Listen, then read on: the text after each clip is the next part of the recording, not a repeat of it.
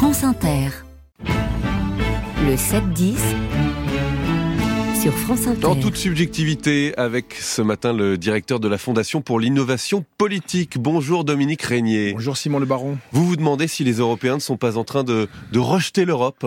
La question se pose, Simon. Après le désastre de la Deuxième Guerre mondiale, les Européens ont ardemment voulu l'Europe pour la pacification, la démocratisation et la prospérité du continent. C'est pourquoi dans tous les États membres, les électeurs ont fortement soutenu des gouvernements pro-européens.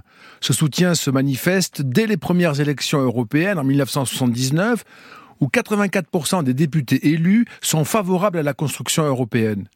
Après la mise en place du marché commun, l'Europe confirme son ambition avec l'adoption du traité de Maastricht instituant l'Union européenne en 1993 et annonçant la création de l'euro à la place des monnaies nationales.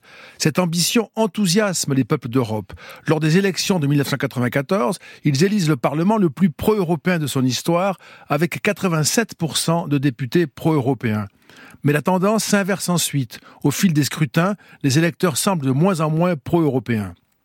Ainsi, le point le plus bas de toute l'histoire du Parlement européen est enregistré en 2019 avec 68% de députés pro-européens, soit un recul de 18 points par rapport à 1994. Comment expliquez-vous cet, euh, cet effondrement? Incontestablement, Simon, les Européens sont déçus. Leur enthousiasme initial répondait à une Europe ambitieuse, clairement tournée vers la défense de leurs intérêts, de leur sécurité, de leur prospérité. Aujourd'hui, 90% des Européens ne veulent pas que leur pays quitte l'Union. 69% des citoyens de la zone euro estiment que l'euro est une bonne chose pour leur pays. Mais les Européens sont devenus critiques à l'égard de l'Union. Seuls 47% disent lui faire plutôt confiance. 45% répondent ne pas lui faire confiance. Il y a donc un paradoxe dans l'opinion. La volonté de conserver l'Union est manifeste, de même que le soutien massif à l'euro, mais la défiance est grandissante à l'égard de la manière dont l'Union est gouvernée.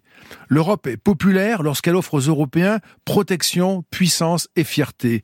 Or, loin de répondre à des attentes pourtant fondamentales, par la promotion de son industrie, de sa recherche, de ses frontières, de ses capacités militaires, l'Europe ne déploie sa volonté que pour sauver la planète, comme si elle ne voulait pas sauver les Européens, leur niveau de vie, leur style de vie, leur liberté dans un siècle menaçant.